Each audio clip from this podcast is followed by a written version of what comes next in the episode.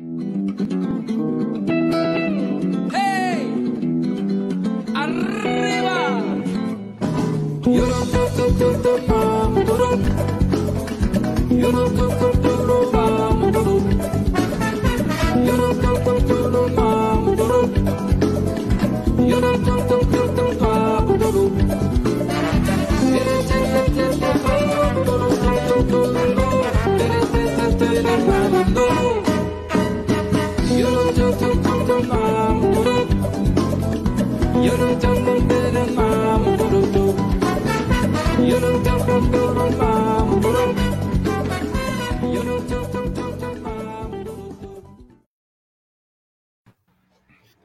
13 horas 40 minutos. Boa tarde a todas, todes e todos que vão chegando nessa sexta-feira, 22 de julho de 2022, nossa live de número 260, com mais um Atualidades no ar aí para a gente encerrar a semana. Já dá um salve no Leozinho, Léo Ottesen, que deixa seu boa tarde para a gente ali já, uns minutinhos antes de entrar no ar.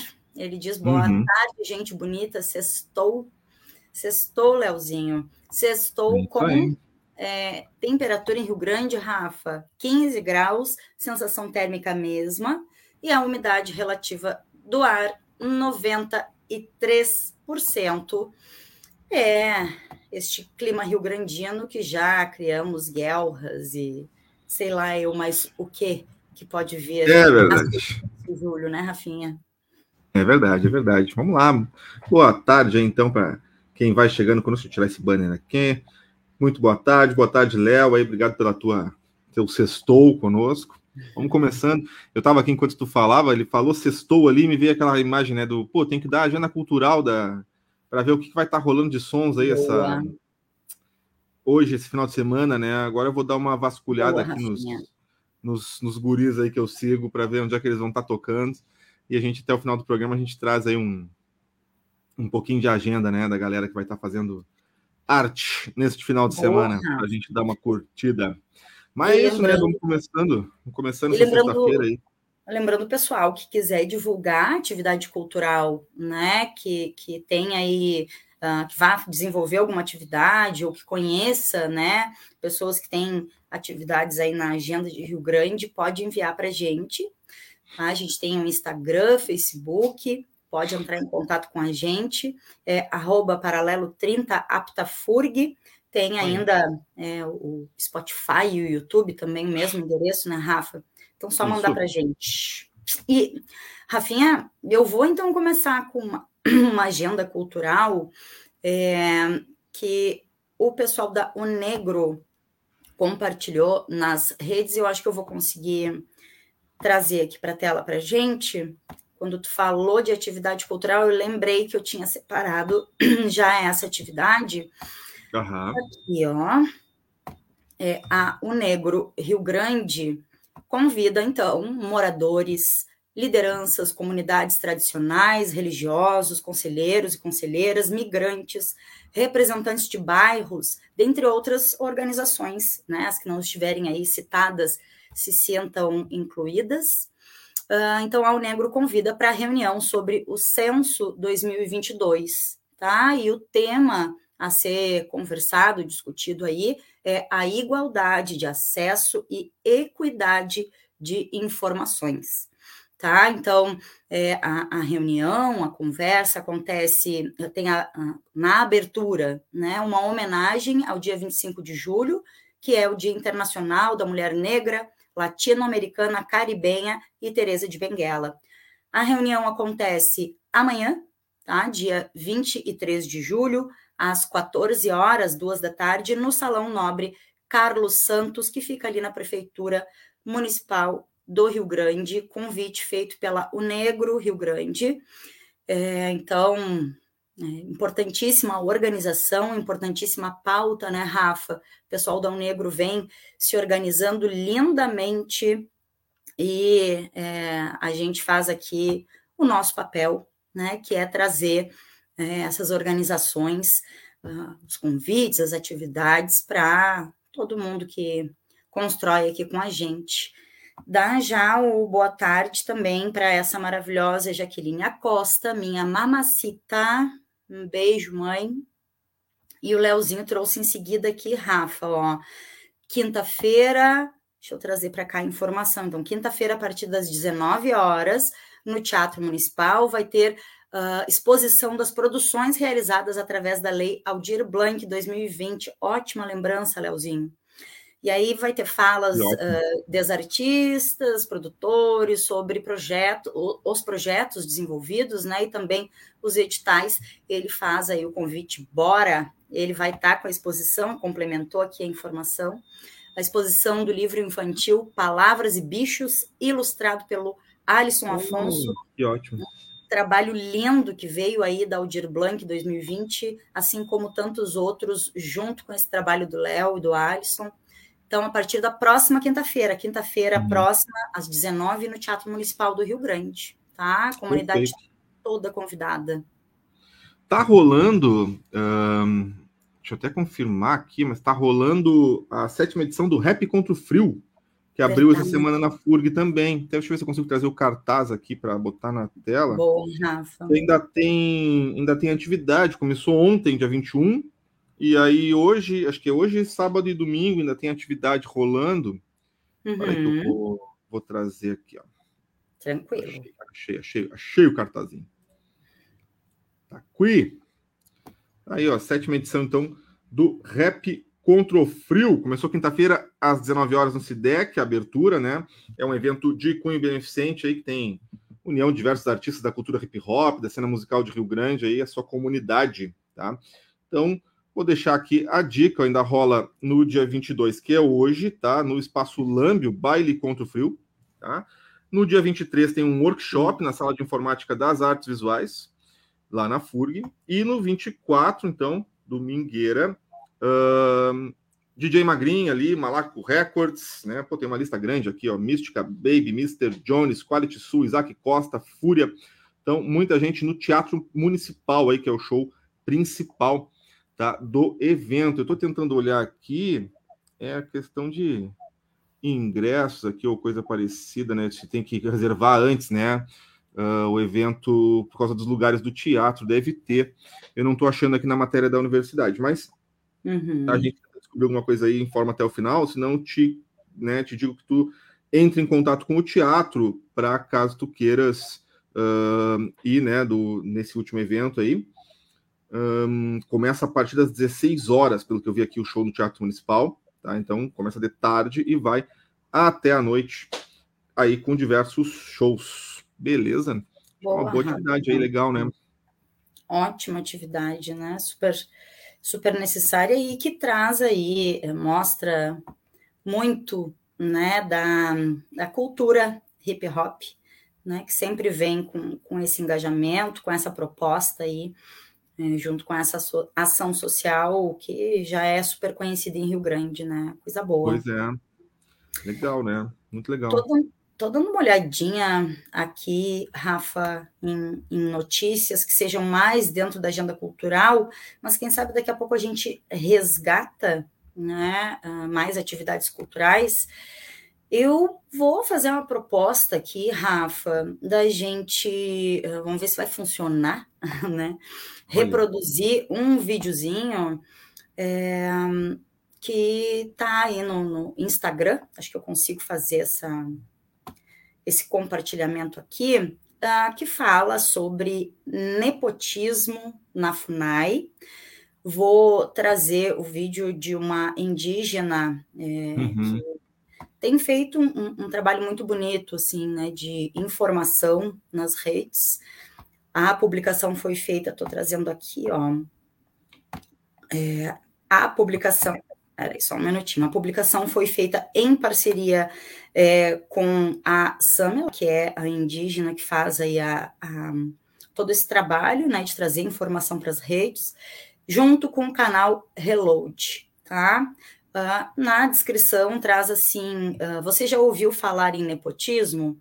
é quando um filho ou filha de alguém ganha do seu pai ou do seu parente um ótimo emprego em um setor público pelo simples fato de que ele ou ela mereceram, entre aspas, e com aquele tom de ironia, né? Infelizmente, uma investigação da Repórter Brasil apontou uh, que vem ocorrendo nepotismo na FUNAI. E isso é só mais uma das estratégias em curso para o desmonte do órgão. Aí uh, tem o convite, né, para que a gente assista a fala da Sam Satere Maue, é, arroba Sam, underline, Satere Maue, e ela traz uma fala, é, como eles dizem na legenda, bem descomplicada, uma fala bastante acessível, uh, trazendo a notícia. Então, vou liberar o áudio e dar o play aqui, Rafinha, vamos ver se vai claro. correr tudo bem, tá? De novo. E mesmo que você não saiba nada sobre o seu trabalho, não tem problema. Afinal, o seu chefe é o seu pai. Como assim? Isso pode? Não. Uma investigação exclusiva da Repórter Brasil mostra que pelo menos três funcionários da FUNAI têm parentes próximos ligados ao órgão. Pelo menos duas delas possuem familiares com cargos bem altos dentro da FUNAI. E nenhuma delas com experiência na área indígena. E de acordo com a Repórter Brasil, tanto Laísa quanto Isabela foram contratadas sem concurso público, o que se tornou uma prática muito comum na gestão do presidente Bolsonaro. E ao ser questionada sobre o assunto, a FUNAI relatou que na época da seleção das contratadas foram analisados os currículos que eram compatíveis com as atribuições dos cargos, mas não respondeu sobre a ausência de experiência na área indígena das contratadas. De acordo com o professor de Direito Administrativo da Faculdade de Direito da USP, Vitor Spirato, cabe à própria FUNAI provar que não houve caso de nepotismo e que a pessoa que é parente de alguém que está na instituição não está em uma situação de igualdade com os outros potenciais candidatos. O que estamos vendo é um desmonte da FUNAI. O reflexo disso é uma invasão cada vez maior de garipeiros e grileiros. E esse é o canal Reload. E a gente descomplica a notícia.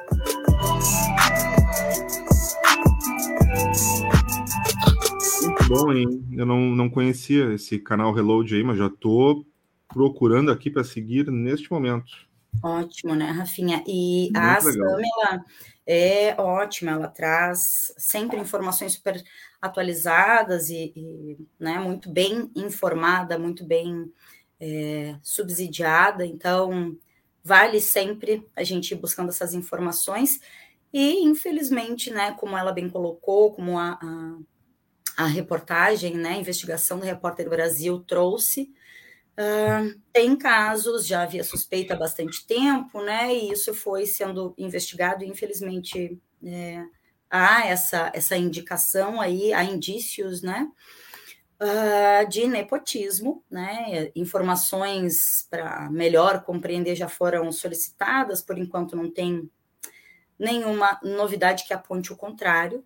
E a gente sabe que a, a, a FUNAI vem sendo, ao longo aí da, né, desses últimos anos, desse último período, é, enfim, apartada, né, afastada aí do que seria o seu, seu papel, o seu objetivo, que é estar é, pelas políticas e pela população indígena, né? E, e, vem, infelizmente, essas ações, essa não gestão, né, da, da Funai, é, vem sim contribuindo para o desmonte, né, das políticas é, para a população indígena. Infelizmente, está aí a Samela, o canal Reload, Repórter Brasil, fazendo o seu papel, fazendo a denúncia, a gente traz para cá, né, Rafa? Com certeza. Tequinha, eu vou trazer, eu tinha separado aqui para a gente uh, mostrar aqui no, durante o programa. A gente teve uma declaração essa semana né, do, do ex-presidente Michel Temer, falando sobre a ex-presidenta Dilma Rousseff, sobre o impeachment, né? E ele dá uma declaração em diversos aspectos bastante infeliz. E um dia logo após a declaração dele, né, que foi para as mídias, a ex-presidenta Dilma emitiu uma nota uh, rebatendo, né, as as, falas do Michel Temer. Eu vou trazer aqui, se vocês não se importarem, para a gente ler juntos. Por favor. Aqui, ó. Está aqui. A íntegra da nota, então. A ex-presidenta Dilma diz: ó, eu agradeceria que o senhor Michel Temer não mais buscasse limpar sua inconteste condição de golpista, utilizando minha inconteste honestidade pessoal e política. É justamente essa qualidade que despreza, rejeita e repudia uma avaliação que parte de alguém que articulou uma das maiores traições políticas dos tempos recentes. É de todo inócuo afirmar que não houve um golpe, pois este personagem se ofereceu como vice-presidente por duas vezes. E assim, sabia por duas vezes qual era o programa político das chapas vitoriosas que foram eleitas em 2010 e 2014. As provas materiais da traição política estão expressas na PEC do teto de gastos, na chamada reforma trabalhista e na aprovação do PPI para as quais não tinha mandato. Nenhum desses projetos estavam em nossos compromissos eleitorais, pelo contrário, eram com eles contraditórios. Trata-se, assim, de traição ao voto popular que o elegeu por duas vezes. Lembro ainda que a dificuldade de diálogo com o Congresso, ela traz entre aspas, porque é uma fala que o Michel Temer faz, né? Uh, não é razão legal e constitucional para impeachment em um regime presidencialista, como ele bem sabe.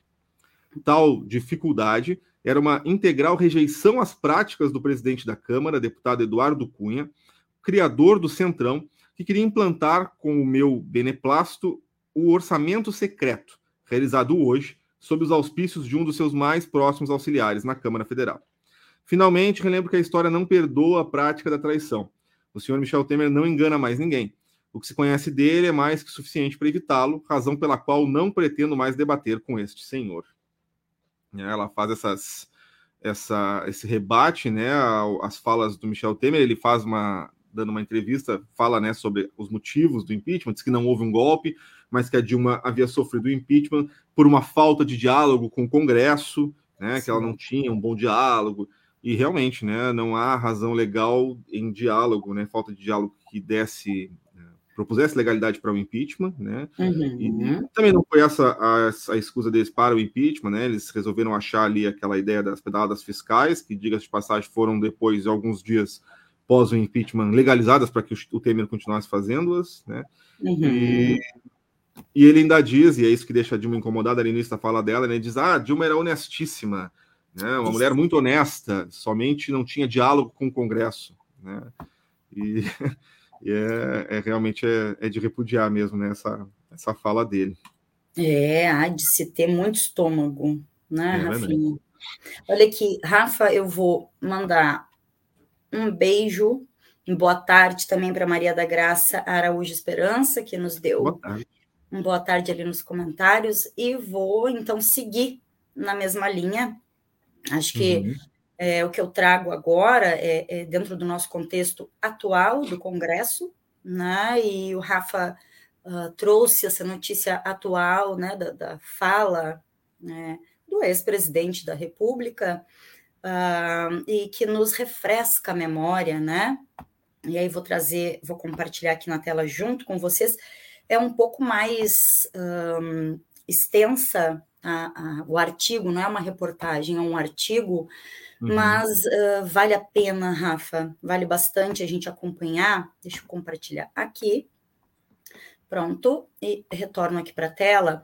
Uh, artigo do João Filho no The Intercept Brasil, e é, diz aí, traz na, no, no, destaque, né, na manchete, enquanto Bolsonaro e seus generais ameaçam, Arthur Lira dá um golpe, né? E a, a, o link que eu fiz aí é que Arthur Lira ocupa agora, né, o espaço que Eduardo Cunha ocupava naquele outro momento aí que o Rafa trouxe na, na, na fala da ex-presidenta Dilma.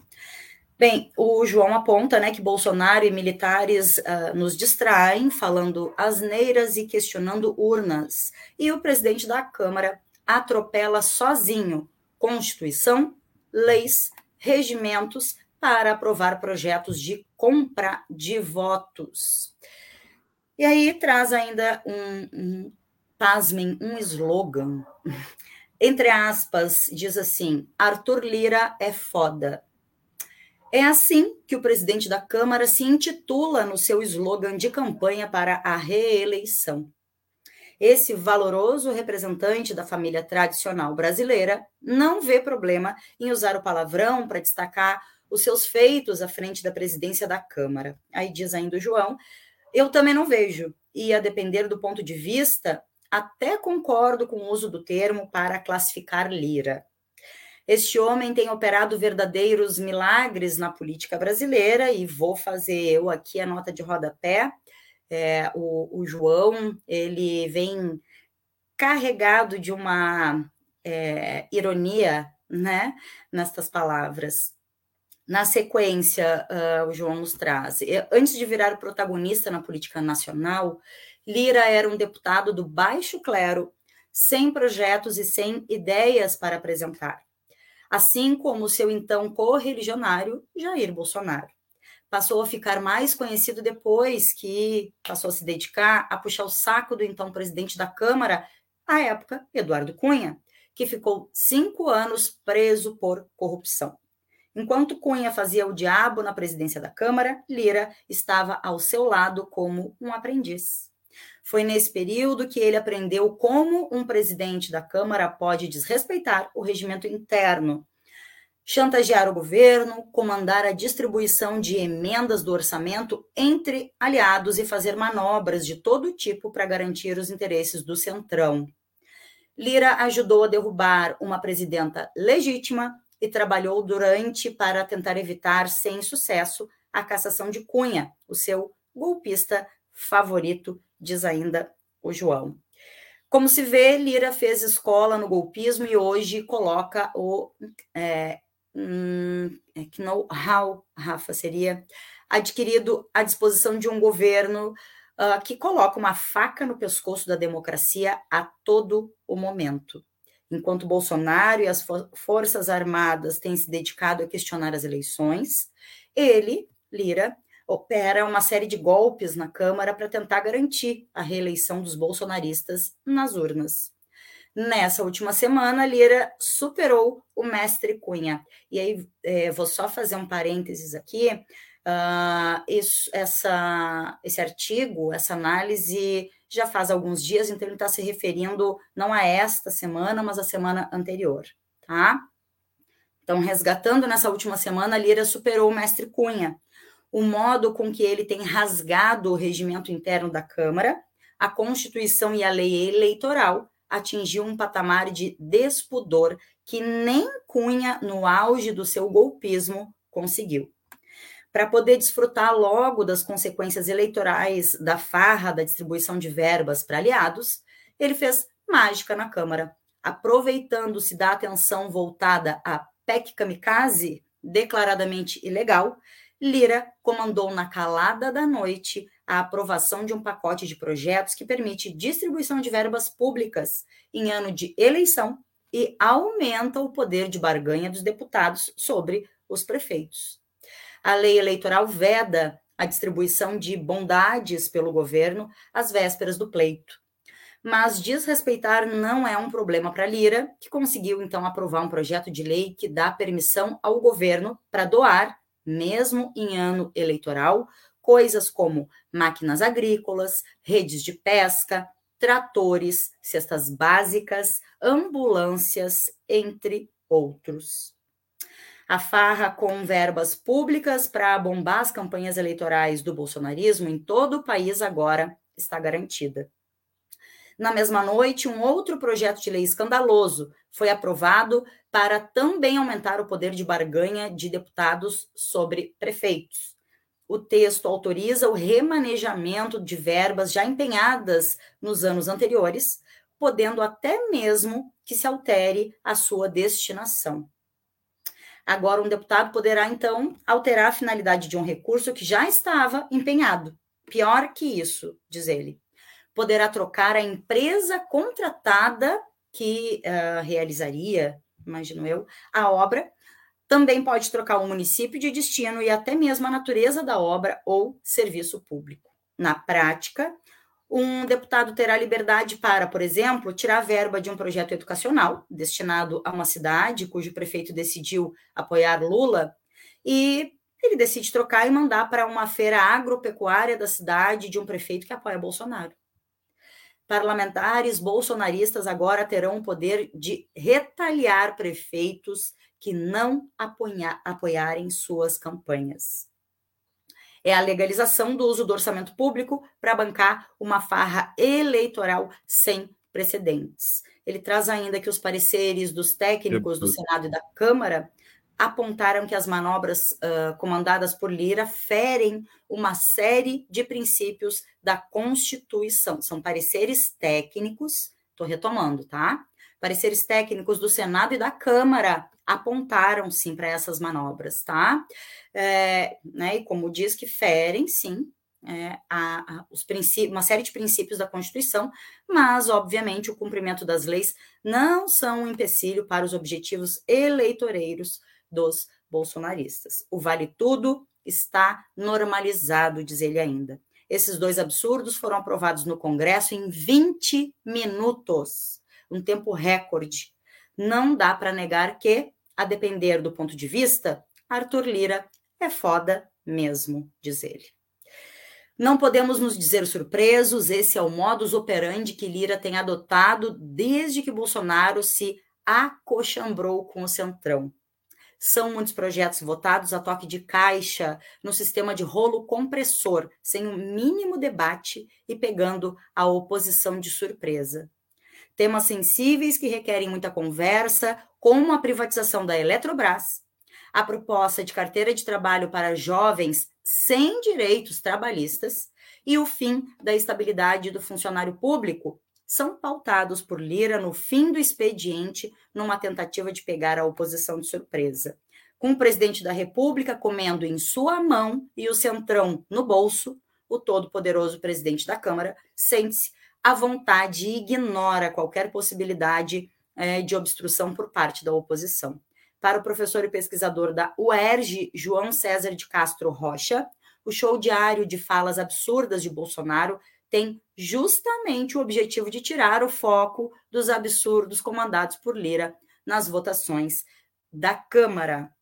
E aí fala ainda é, que a aprovação do orçamento secreto, um escândalo que beneficiou com emendas bilionárias aliados do governo sem qualquer transparência, talvez seja a maior obra golpista de Lira até agora.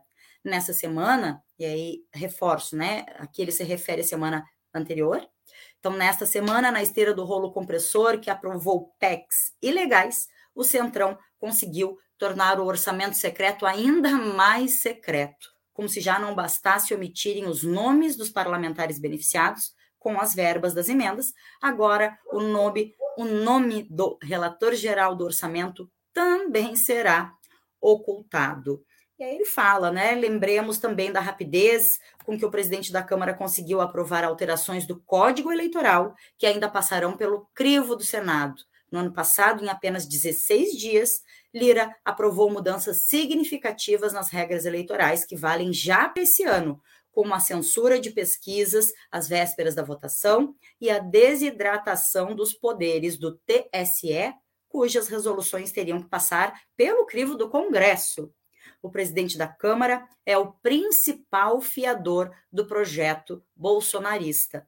Ele tem o orçamento secreto na mão, o que lhe dá o poder de manter o centrão unificado e fiel ao bolsonarismo. As chamadas, entre aspas, aqui, pedaladas fiscais de Dilma, que nem eram pedaladas, são brincadeira de criança perto do que faz o bolsonarismo. Finalizando, ele diz: Arthur, Arthur Lira é hoje o homem mais poderoso da República. Arthur Lira é mesmo foda. Diferentemente de Eduardo Cunha, que traiu aliança com a presidenta, ele é bastante fiel ao bolsonarismo e faz o trabalho sujo para que o governo e o Centrão possam se sair bem na fita na próxima eleição. Graças ao seu trabalho, o executivo e o legislativo têm a tranquilidade para trabalhar juntos para assaltar os cofres do país e destruir a democracia. A apatia do país diante desse cenário é assustadora.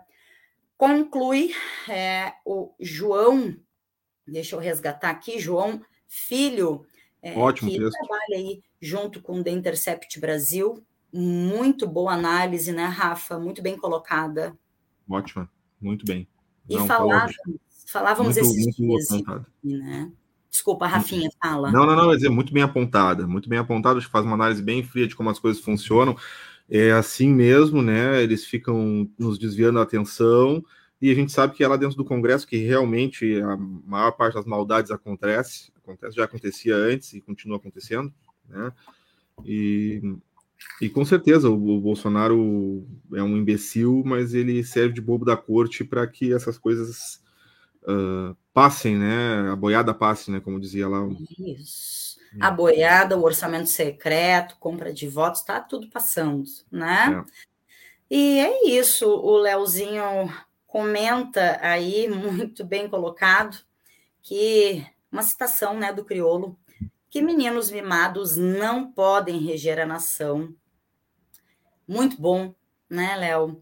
E fica também a nossa lembrança, né, Rafa? O nosso, a gente reforça aí uh, que a gente precisa estar né, muito atentos a quem a gente elege, não só para os executivos, né, seja prefeitura, governo de estado ou governo federal, mas que a gente precisa é, fazer com que o nosso voto tenha coerência com o voto das representações dentro dos espaços legislativos, né? Para que esse tipo de, de situação é, não aconteça mais, né? Tá mais do que na hora é, da gente ter representantes efetivamente do povo, né? Dentro uhum. das casas legislativas. Então, tá aí, né, Rafa? Dequinha, na mesma esteira aí, vou trazer, a gente teve, foi notícia mundial, né, a reunião do, do Bolsonaro com os embaixadores para fazer uh, ataques, né, ao processo eleitoral brasileiro, às urnas eletrônicas, né, ao TSE, a ministros do STF, por aí vai. E eu vou trazer uma nota da universidade aqui, uma nota do Andifes, tá? Da Andifes e do Conif, tá? Que lançam uma campanha pelo respeito à democracia e ao processo eleitoral, tá? Deixa eu botar na tela aqui para a gente ler juntos. Tá aqui.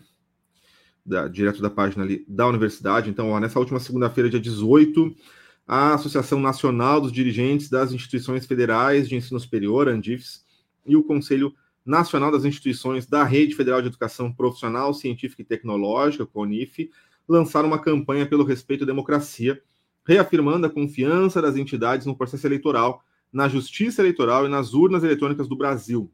A iniciativa contou com a participação das universidades e dos IFES, os institutos federais, que aderiram à campanha. Tá? Eles têm um vídeo de lançamento que agora, se der, a gente roda.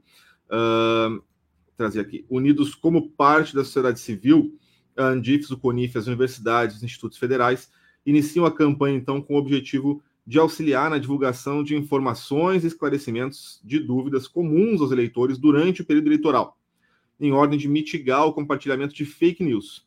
Além disso, a ação também visa incentivar o voto entre os grupos não obrigatórios, como os jovens com idade entre 16 e 18 e idosos, além de estimular ainda a participação dos brasileiros como mesários e voluntários. Em 27 de junho, a Andifes e o CONIF estiveram em audiência com o TSE, com o presidente do TSE, do Tribunal Superior Eleitoral, quando apresentaram um documento conjunto reforçando então a confiança no TSE e na sua consolidada tradição de realizar eleições livres e seguras em todos os pleitos do período democrático recente. Na ocasião, as entidades da educação superior também assinaram um termo de cooperação e adesão ao programa permanente de enfrentamento à desinformação do TSE que tem o objetivo de conter a, uh, conter a proliferação de notícias falsas que contaminam o processo democrático brasileiro. A campanha estará disponível nos sites institucionais, nas redes sociais da Andifes e do CONIF, das universidades federais, dos institutos federais, até o término do período eleitoral, seguindo um cronograma de postagens e divulgação de informações ao longo então da semana, sempre em consonância e respeito às regras da Justiça Eleitoral. Tá? Eu vou dar uma olhadinha aqui, deixa eu ver se eu se eu consigo fazer rodar aqui o vídeo deles. Acho que consigo. Para só um segundo. Hum, aqui. Vou compartilhar o videozinho deles aqui para a gente assistir juntos. Aqui. Maximizar. Tá aparecendo aí, né? Vamos ver.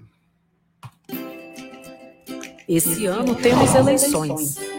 Portanto, no mês de outubro, os brasileiros vão às urnas para votar em candidatos e candidatas a presidente da República, governador, senador, deputados federais e deputados estaduais ou distritais, no caso do Distrito Federal. Seja qual for o resultado dessa eleição, ela irá se refletir em todo o Brasil nos próximos anos e, por isso, a Andifes e o CONIF, as universidades e os institutos federais, em sintonia com a sociedade civil, iniciam hoje uma campanha pelo respeito à democracia, reafirmando nossa confiança no processo eleitoral, na justiça eleitoral e nas urnas eletrônicas. Se informe, ajude a combater as fake news, conheça as propostas dos candidatos e, principalmente, não deixe de exercer o seu direito. Mesmo que para você o voto não seja obrigatório, a sua participação no processo eleitoral é muito importante. Ajude a decidir o futuro do Brasil. E se você puder, seja mesário voluntário. Nós acreditamos na segurança do sistema eleitoral brasileiro por eleições livres, seguras e com todo o respeito à democracia. Junte-se a nós, compartilhe essa ideia.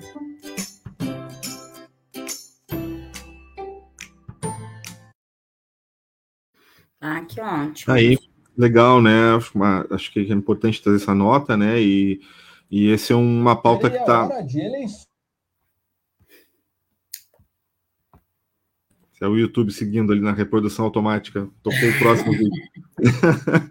uh, e muito importante né, essa, essa campanha. A gente sabe que vai ser uma eleição muito difícil e que justamente as fake news, né, a desinformação e essas, esses processos mentirosos aí de condução do povo, né, foram grande, em grande parte, né, responsáveis pelas eleições que a gente teve no último pleito na presidência, né, pelo resultado que a gente teve, não só aqui, como em outros lugares aí, como foi a eleição do Donald Trump nos Estados Unidos, e a gente já viu esse diversos desdobres disso no Senado, no Congresso norte-americano também, com relação à utilização das redes sociais. Os caras chamaram até o Mark Zuckerberg lá para depor, tem uma série de processos acontecendo. E aqui não foi diferente, né? A gente sabe que houve uma grande manipulação, né? Com robôs, com mídia disparando uh, diversas desinformações, informações falsas, né? Fake news, aí como chamam hoje. E esse processo é muito importante, então, esse processo de tentar conter isso, combater as fake news, porque essa eleição vai ser dificílima, dificílima num período, uh, como eles mesmos dizem, ele na nota, né, uma das eleições, talvez uma das eleições mais emblemáticas, mais importantes do período democrático recente, né, e vai ser, vai ser bastante complicado a gente ver o desenrolar disso até outubro. Então, uhum. nos ajude, né, vamos, vamos junto tentar, né, indicar o caminho, tentar não deixar que as pessoas sejam desinformadas, sofram aí, né, desse dessa condução uh, maliciosa do pensamento né, do povo para o voto. Ótimo, Rafinha.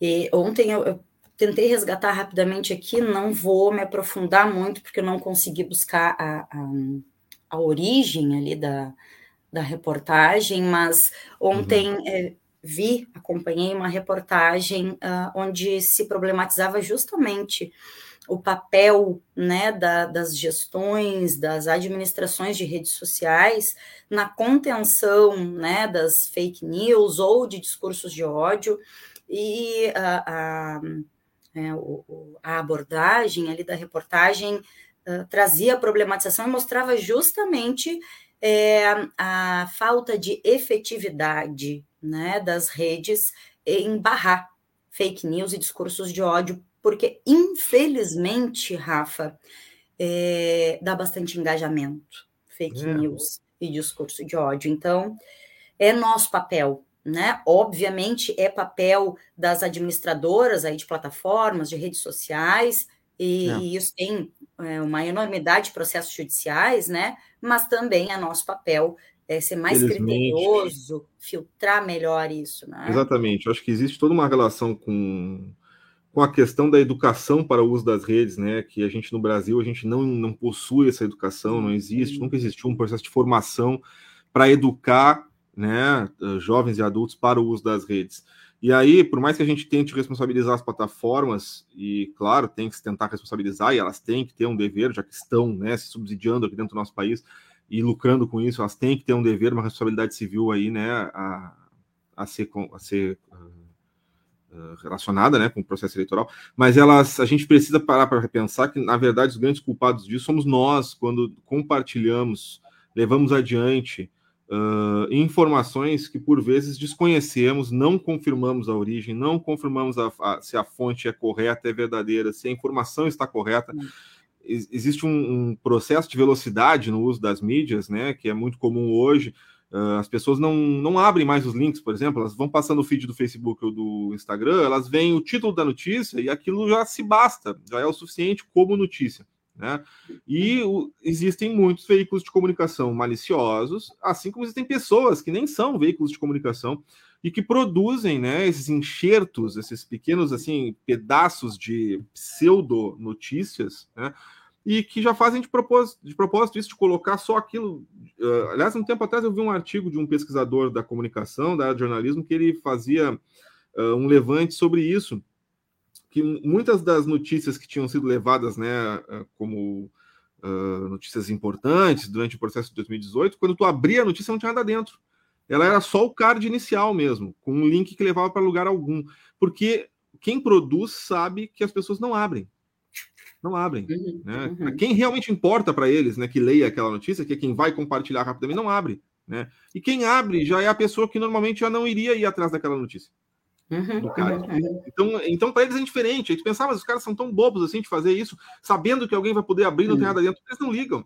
Porque até alguém abrir e tu desmentir aquela notícia, o malefício já foi feito.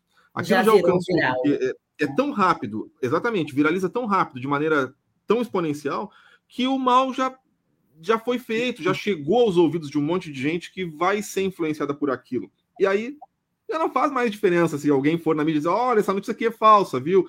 é difícil combater isso, né? Tu tem que tentar combater na origem, na fonte, rapidamente. E aí, claro, sem o auxílio das plataformas né, digitais fica muito difícil.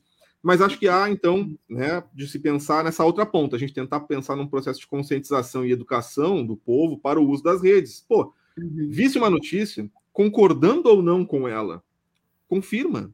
Vê se há outras, outros lugares, outros veículos de comunicação que falam a mesma coisa, que coadunam com aquele pensamento que, sabe, aquilo saiu em mais de um veículo. Cara, se a notícia saiu. Ah, é, é, é, que isso também é difícil, porque faz parte desse pensamento que o bolsonarismo, o trumpismo lá traziam, né, de que nenhum veículo de comunicação que possui um CNPJ né, uh, é confiável.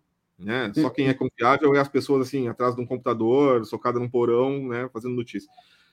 Mas, cara, assim, ó, se a tua notícia não saiu em lugar algum, sabe? Só quem está reproduzindo é o teu grupo de WhatsApp, é o teu grupo do Telegram, é aqueles teus amigos do Facebook, mas cara, não saiu em nenhum jornal, seja ele, né, da direita ou da esquerda, não saiu em nenhum veículo de comunicação internacional. Cara, não deve ser verdade, velho. Desconfia, sabe? Tipo, vai atrás, dá uma olhada. Isso é um, é um processo importante, cara. Para tudo, né? Na vida. É assim que as pessoas caem em tanto golpe, né? Isso, Rafa, e quando a gente recebe a informação, né? Também é importante perguntar qual a fonte. E muitas claro. pessoas se ofendem também com essa pergunta, né? Mas perguntar qual a fonte não é a mesma coisa que é, chamar a pessoa de mentirosa ou não, afirmar que aquilo é uma fake news. É apenas um cuidado necessário, né? E aí, Rafa, é, é um desafio uh, maior ainda, né? Em tempos de diversas redes aí, tem ali uh, Instagram, TikTok, que, que, produzem essa, essa ideia né, de uh, drops, essa ideia de informação uh, escrita, vídeo, fala curtos, tem que ser muito é. rápido. Uhum. Então é muito mais fácil da gente acabar é, trazendo a superficialidade do tema, né? E se adaptar à superficialidade do uhum. tema. Uh, e a gente está tendo aí uma série de. de é, a gente está tendo a nossa juventude, né? Muito imersa nesse costume de buscar é, pela novidade cada vez mais rápido, cada vez mais superficial. Uh, e temos nessa né, questão das fake news. Infelizmente, a gente sabe que saíram várias pesquisas né, nos trazendo é, que tinha muita fake news na época da, do pleito anterior sendo espalhada e que estava ali numa faixa etária é, mais da, da geração anterior à nossa, chegando na nossa. Só que a gente também tem uma juventude que está sendo, digamos que, educada com essa cultura da superficialidade, da rapidez das informações, é, ser inédito e conseguir lançar logo né, a informação, isso é uma armadilha bem perigosa, né, Rafinha? Com certeza, com certeza. Nós, nós seguimos. Olha, é, não, com certeza. É, tem que se. Vamos seguir nessa batalha, né? E eu, a, é, a, gente tem aquele processo que agora não dá mais tempo para a gente conversar sobre isso, porque isso aí dá um programa inteiro, né? Mas a relação com as bolhas né, de informação que são geradas pelos algoritmos das redes sociais é muito importante que as pessoas tentem furar essas bolhas. Tem que tentar te informar também com pessoas que não concordam com o que tu diz. Porque existe um processo Estou eu falando de psicologia para psicóloga aqui, né? Eu ia dizer, existe um processo psicológico, né? Em que a gente tem uma necessidade, a gente busca por uma aceitação, e tu ler algo com aquilo, que parece com aquilo que tu pensa é muito acalentador, né? É reconfortante tu ler que outra pessoa pensa como tu. Então, quando esses robôs, isso serve tanto para a esquerda ou para a direita, para pensar em aspectos políticos, existe um processo de formação de notícias mal, mal executado em todo o, o amplo espaço né, da comunicação. E essa informação rápida é isso, né? Então, assim, ó, quando tu vê uma notícia rapidamente assim e ela concorda contigo, em primeiro lugar, tu já te sente, né, uh, balizado por entender o que ele está dizendo. Tu, ah, não, eu concordo, eu sei isso. Logo, já não precisa te aprofundar lendo aquilo por completo, né? Segundo lugar é que tu pensa, bom, se tem mais gente pensando como eu, estou muito certo, né? E vamos adiante né? continuar produzindo isso. E isso é muito perigoso. Então, é necessário um processo de contraditório, assim, que tu, tu entre em contato sabe? Tipo, com o outro lado, mesmo que tu discordes, e para continuar discordando, e é positivo, uhum. sabe? Não tem problema, porque é, é interessante que tu consigas ver, sabe, outras informações, outras opiniões que não são como a tua, para não viver como a gente vive nesse Brasil hoje, que é polarizado pra caramba, de maneira extrema, né? Onde as pessoas simplesmente não aceitam uma opinião diferente, e aí acontecem os crimes políticos que a gente tem visto acontecer, como, por exemplo, o assassinato, né? Do, do, do, integrante do PT lá simplesmente por uma questão ideológica, porque o cara não concordava com aquilo, não gostava, entendeu? E isso chega a extremos. Mas esses extremos, eles têm uma origem. E a origem começa pequenininha.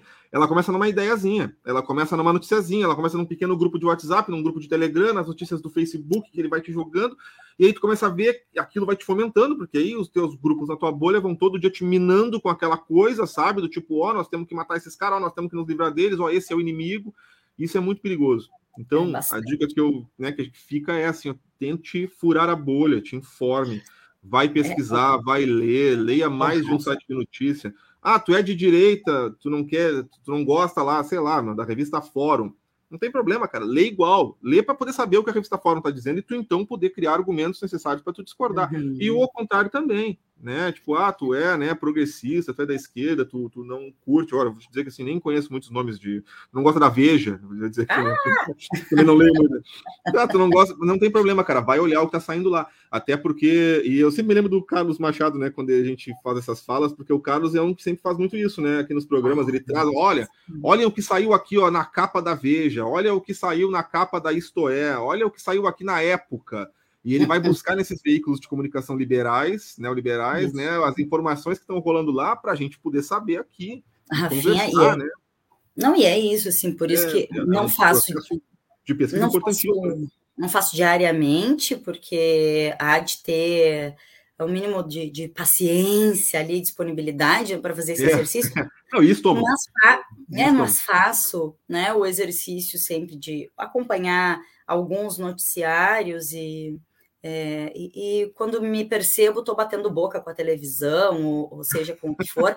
Mas é, é, importante, é importante, né? Dessa maneira que Eu... a gente também vai compreendendo como é que a informação está chegando nas pessoas, né? Eu gosto de passar raiva escutando a Rádio Gaúcha.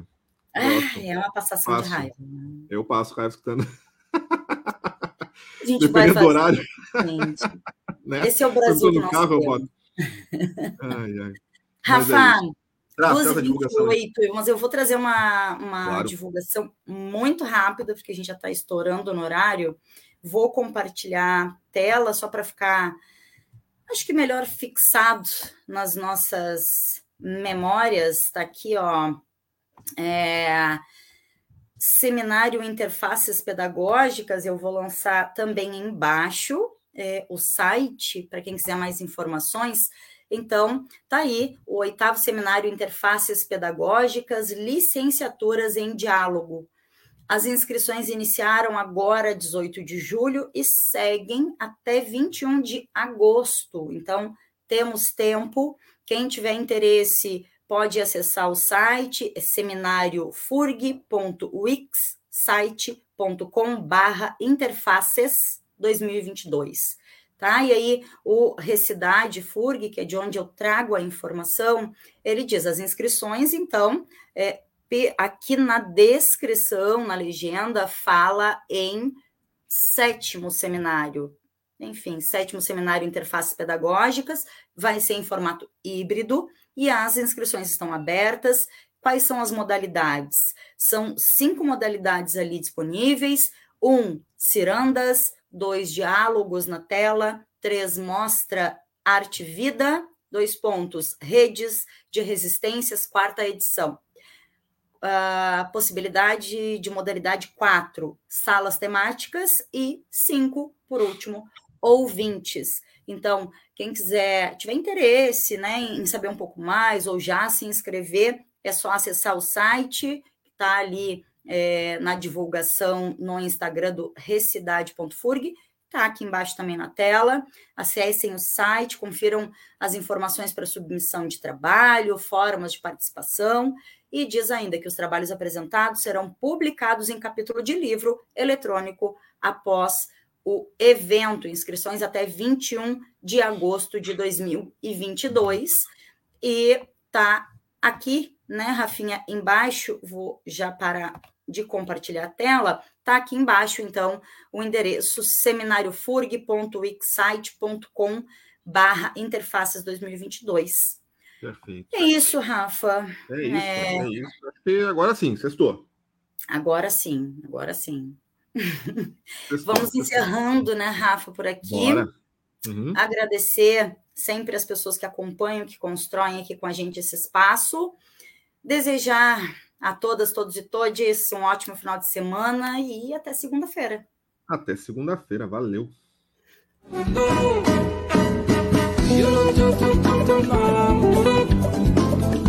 You don't